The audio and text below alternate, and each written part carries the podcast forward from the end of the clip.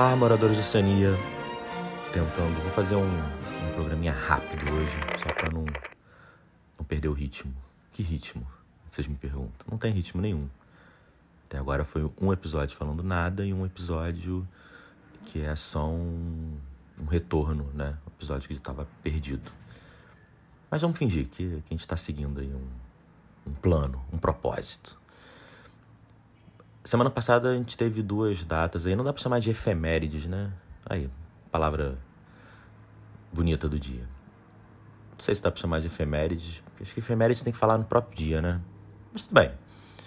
É, primeiro, foi aniversário do nosso querido Stephen King. Eu tô há um tempão pra fazer um, um episódio sobre ele. Acho que, não sei se vai ser esse. Eu queria fazer um negócio legal. E eu não tô com tempo e não, não fiz um roteiro para fazer um negócio legal. Mas a gente vai falar um pouquinho dele aqui porque fez 75 anos, dia 21, pertinho de mim até, e é um dos maiores de todos os tempos em qualquer métrica que você pense, né? Livros vendidos, adaptações. É, porra, o cara é realmente um, um, livros escritos, né? Que é uma máquina de escrever livros.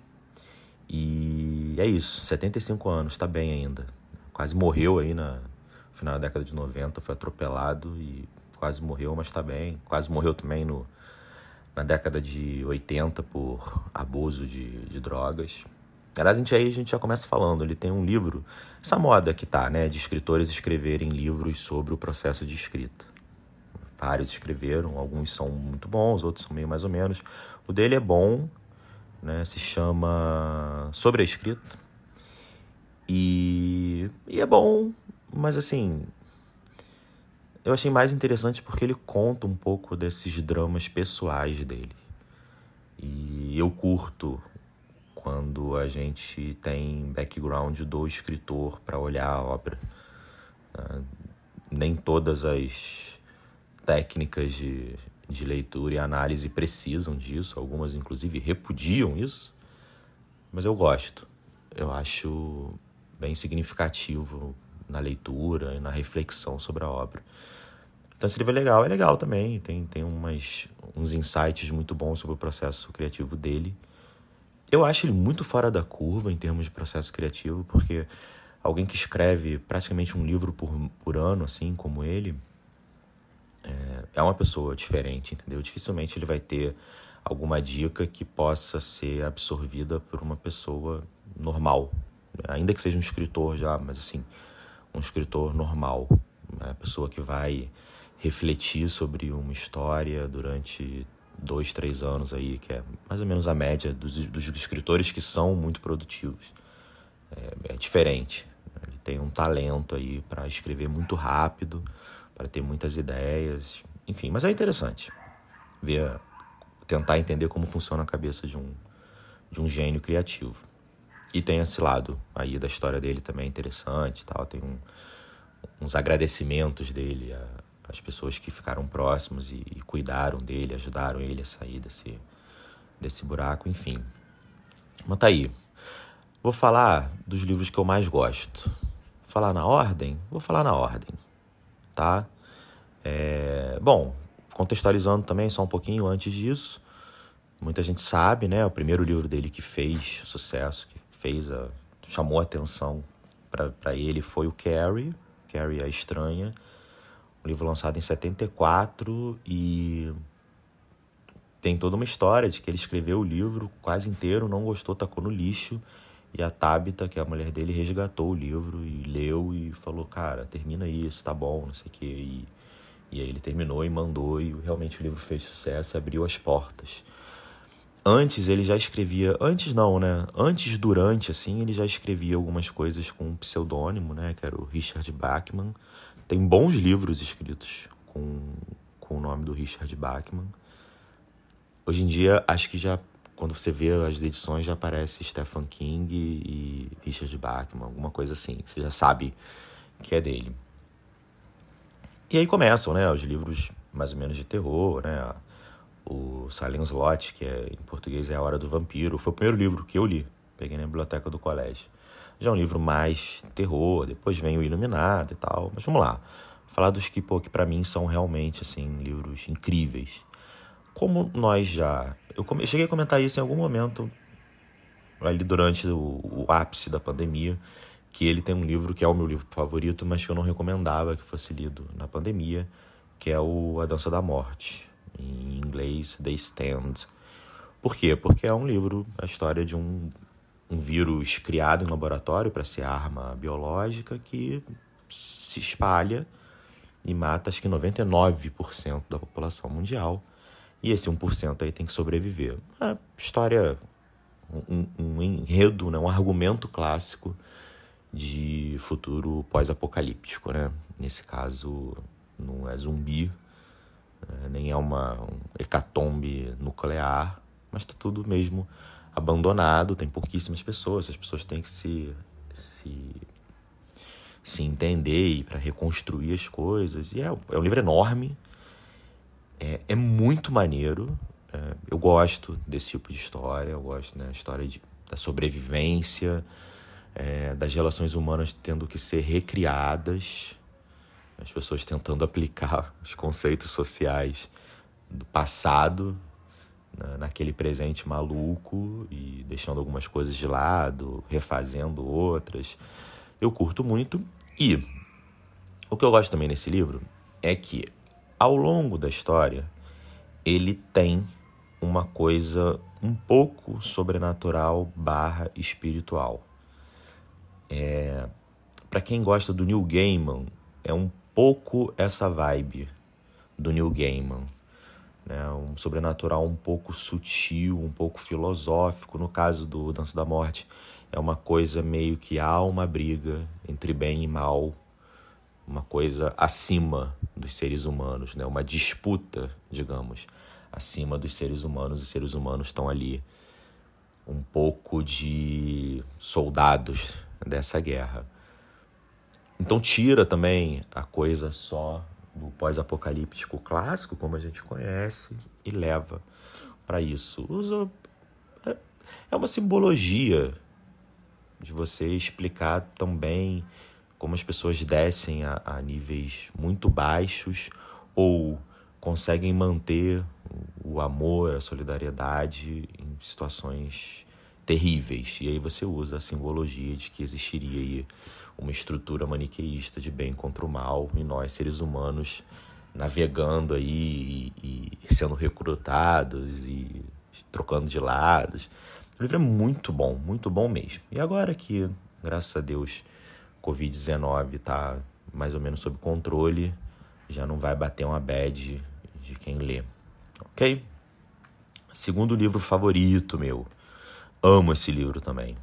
Peraí, deixa eu ver como é que é o nome direitinho. É, é tô vendo aqui na, na, na, bibliografia dele, né, do, da Wikipedia. Tem que, é um, um artigo só para bibliografia, né, que é livro pra cacete. E aí tem uns bilhões de livros da série Torre Negra. Aí eu já faço aqui um parênteses. Essa série Torre Negra, o pessoal gosta muito. É, tá, acho que no oitavo livro já. Há um consenso de que é difícil de ler e que é difícil começar a ler. Eu li o primeiro volume e gostei, mas você vê, não consegui seguir na série. Realmente é um pouco lento, um pouco demorado, não sei. Assim, não, não foi um negócio que me pegou, não. Mas há um consenso entre os, os fãs do Stephen King que vale a pena perseverar, que é um pouco difícil, mas que vale a pena. Aí eu tô aqui tentando achar o nome do livro, só que é tanto tantos volumes da Torre Negra que fica difícil, achei. Em português é Novembro de 63. Né? O título em inglês é 22 de novembro de 63. Qual é o plot dessa história? Porra, essa história é muito maneira. É o seguinte, um cara, ele descobre, né, que um, o dono da lanchonete lá da cidadezinha deles descobriu, na verdade o dono da cidade das lanchonetes conta para ele que descobriu um portal para o passado. Né? Tem uma porta lá no depósito, quando ele abre, ele cai no passado. Eu não lembro exatamente qual é a data, é alguma coisa ali nos anos 50. E toda vez que ele vai para lá, é, ele, ele entra no mesmo dia, tá? É rigorosamente o mesmo dia. Então, ele pode passar quanto tempo ele quiser lá. dormir, acordar, não sei o que, ficar um mês lá dentro. Quando ele volta, o tempo passou no, no presente de onde ele saiu, o tempo passou, né? Normal. Mas quando ele. Ou não, ou não passou. Acho que não passou, não. Mas tá aí, agora não lembro. Mas o importante é que quando ele voltar, se ele quiser entrar na passagem no tempo de novo, ele cai no mesmo dia de sempre, sabe? É tipo o dia da marmota. Bom, e ele tinha um. Aí é até engraçado, porque ele vendia um hambúrguer muito barato na lanchonete e as pessoas ficavam especulando que era carne de, sei lá, de cavalo, não sei o quê. E na verdade ele conta que não, pô, ele vendia um hambúrguer muito barato porque ele comprava hambúrguer no passado sempre, né? Por centavos, né? Com o preço de 40 anos antes. E ele tinha uma ideia, ele esse esse dono da lanchonete, ele tinha a ideia de ficar no passado tempo suficiente até chegar 1963 e tentar impedir o assassinato do Kennedy. Na cabeça dele, o assassinato do Kennedy é um ponto de virada negativo na história dos Estados Unidos. Então, se aquilo não tivesse acontecido, o, o presente deles nos Estados Unidos seria melhor. Aí a gente faz um pequeno parênteses que isso é uma fixação norte-americana, né? Com a, o que poderia ter sido um governo completo do Kennedy, eventual reeleição dele. A gente faz isso um pouco com o Tancredo Neves aqui no Brasil, porque ele não teve tempo de assumir e nos decepcionar. E o Kennedy é um pouco. E o Kennedy nem é isso, né? Porque ele já tinha tido um bom tempo de, de governo e fez várias merdas. As pessoas esquecem, né? Teve, pô, invasão da Baía dos Porcos. É... De certa forma, foi ele que provocou a crise dos mísseis. Depois, beleza, conseguiu é...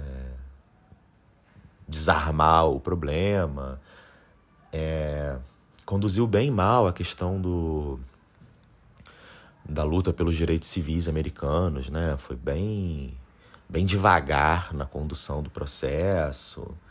Enfim, não foi não foi esse santo que que pregam não, mas o americano tem essa fixação, né? É muito essa coisa do a história como ela poderia ter sido. Nesse caso do Kennedy, baseado em nada, em porra nenhuma. E também deu azar, deram azar porque logo depois entrou o Lyndon Johnson, que foi um presidente. E aí, aí, a gente entra em outra curiosidade. O Lyndon Johnson ele fica marcado como. É, Para que, que eu tô né, fingindo que eu entendo de história americana? Mas tudo bem, o Lyndon Johnson ele fica marcado por ter sido o presidente do Vietnã, né, presidente da Guerra do Vietnã. Quando na verdade quem começa a escalada de participação americana no conflito do Vietnã é o Kennedy. Mas beleza, o Lyndon Johnson depois é o cara que reforça o número de tropas, não sei o que e tal. Mas durante o governo Lyndon Johnson, os Estados Unidos deram muitos saltos sociais, mas muitos. Ele fez muita coisa interessante. É ele que consolida o processo de é, pelos direitos civis americanos. Ele participa de outras medidas mais ligadas a, aos direitos sociais, mas ficou marcado por causa do Vietnã. E o outro lá que começou e que, porra, que fez lá as outras merdas, é, virou santo porque morreu. Mas é isso. Aí o velhinho lá tem a fixação, porra, eu quero. Só que, como eu falei, toda vez que eles saem, eles entram no passado, eles entram sempre na mesma data. E é uma data que tá, tá relativamente distante de 1963. Então o cara tem que ficar vivendo ali no passado, sem voltar para o presente, até o negócio. Até ele conseguir chegar. E esse velhinho já falou várias vezes que não conseguiu. Aí eu lembrei, eles voltam pro mesmo dia também no presente, o mesmo dia em que eles saíram do presente. Tanto que o velhinho tá todo fodido de saúde, porque o tempo tá passando mais. Tá passando mais tempo para ele do que no presente, né? Porque cada vez que ele fica no passado, ele volta no mesmo dia, mas ele viveu aí, sei lá, dois anos.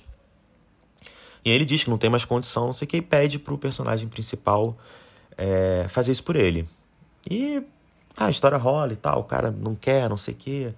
Mas aí o cara dá uma voltada no passado uma vez para corrigir uma coisa que ele sabia que tinha acontecido, ligada à história dele.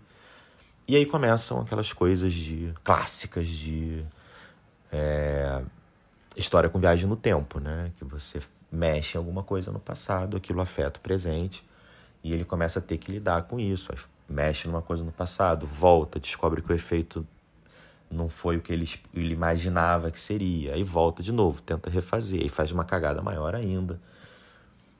Lembrando do, do Homer Simpson, um episódio que ele que ele viaja no tempo, cai no, nos dinossauros, né? Aí ele.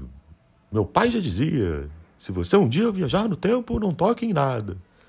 Aí nisso ele pisa num mosquito, sei lá, num um bicho minúsculo. E aí quando ele volta, o, o mundo é cheio de seres estranhos. Mas aí o cara vai vivendo nessa. Até que eu não lembro em que momento ele decide, não, cara, quer saber? Vou fazer essa merda, vou vou voltar e vou evitar o assassinato do Kennedy. Aí ele volta e tem que ficar vários anos morando, né, no, no passado, tem que criar uma vida ali no passado, tal, para esperar chegar o momento. E aí chega o momento e aí eu não vou entregar o spoiler e tal. Bom, obviamente as coisas não saem como previstas. Mas é um puta de um livro. É muito legal essa coisa do. É, é, é clichêzão, essa coisa da viagem no tempo, com os efeitos de mudar o passado, não são nunca aqueles que a gente imagina. Isso tudo clichê, conhecido, mas Stephen King escreve bem pra cacete. Ele coloca sempre um elemento de thriller ali, aquele thriller de sensação de urgência, que eu adoro, né? Eu sempre, sempre falo que adoro. Na história, é, é bem legal, bem legal mesmo. Final maneiro também. Livraço. Terceiro livro que eu adoro. Vamos lá. É... Sob a Redoma. Muito bom. Teve uma série, eu não assisti a série. Eu ouvi dizer que a série era legal, mas eu acabei não vendo, tá? Um livro que em alguns aspectos ele se aproxima também do questão que eu falei do Dança da Morte, porque também, né, a história de, de repente, num dia uma redoma de um material que ninguém sabe o que é, parece vidro, cai isolando uma cidadezinha. E ninguém entra, ninguém sai, ninguém sabe como fazer. E as relações dentro da cidade começam a se deteriorar, porque você não tem mais muito, é, para usar aqui uma expressão que as pessoas adoram, né? o tecido social começa a esgarçar. E as pessoas começam. Né? Quem é mal vai ficando cada vez mais mal, quem é maluco cada vez mais maluco. Né? A lei vai pro caralho. Até porque quem, o aplicador da lei também era um dos malvados. E as pessoas vão ali tentando sobreviver e tal, e, e tudo vai piorando. A, a, situação até de saúde vai piorando, porque o, o, a redoma tá bloqueando mesmo. Então a cidade começa a ficar com a puta de uma poluição. E, enfim, bem maneiro também a história. É muito legal ver como, como a sociedade vai decaindo, assim, a olhos vistos. Ele escreve muito bem sobre isso. E tem um final um final le muito legal sobre a cidade em si, né? Aquele momento em que, puta, que a cidade já está no limite do limite em todos os aspectos. Violência, recursos. E tem o segundo final, digamos assim, que é a explicação de por que, que aquela redoma estava ali, caiu ali. Porque isso fica uma coisa meio secundária na história, o que eu acho ótimo. É... Aí vem essa explicação, e aí eu acho que os leitores talvez se dividam. É uma explicação um pouco maluca. Eu, particularmente, gostei. Não vou dizer qual é, não vou dar spoiler, mas eu gostei. Achei simbólico, é, achei imaginativa, digamos assim. Achei que deu uma quebrada, porque você vem de uma leitura muito, muito, muito pesada. E aí você se depara com uma coisa um pouco maluca, com um tom ali de brincadeira, de coisa lúdica. Eu gostei, sinceramente. Eu gostei. E, e fica um pouco também é, é, suave no ar, né? Também não dá uma explicação super elaborada. Excelente livro, mesmo. Ficam esses três aí. É, quem gosta de mais policial, ele fez uma trilogia recente muito boa, né? Começa com Mr. Mercedes, depois tem mais dois livros, só que a partir do final do segundo livro, começa a entrar numa coisa um pouco sobrenatural barra paranormal também. Ele não consegue, né? Ele não... É mais forte do que ele. Não estraga, tá? É uma trilogia policial muito maneira. A parte policial, né? É, de esclarecimento de crime, de pegar o criminoso, prender o criminoso é bem mais importante do que a questão paranormal, mas entra aí uma coisa meio Heroes, né? Você lembra dessa série? Foi, começou bem pra cacete, depois virou um fracasso retumbante. Então, uma coisa meio assim. E dizer que, ao contrário de outros autores, ele não perde o fôlego dos livros, últimos livros que ele lançou, sei lá, nos últimos 10 anos, são todos bons sabe? Assim, os últimos todos. O Intruso é muito bom. Também teve série, né? Mas eu não vi. O Instituto é muito bom. Uma coisa meio escola do professor Xavier para adolescentes, jovens especiais, né? Uma coisa meio X-Men. Billy Summers é muito legal. Um livro também. Billy Summers eu acho que nem tem nada muito de paranormal, não. Mas é um puta livro, assim, de um, um, um sniper que é contratado para um serviço específico. E tem toda aquela coisa da espera, né? Sempre, sempre que eu imagino isso, um matador de aluguel, o, o mais, mais terrível né? É o, a espera dele. E nesse Billy Summers ele vai muito bem nisso. É, Later, né? Depois também, um livro muito bom, com personagem mais adolescente, assim. Esse sim, é uma história bem com um, uma capacidade paranormal do personagem. E é isso. É, cara, livro pra cacete, não tem muito como como errar. Eu acho que tem livro para todos os gostos.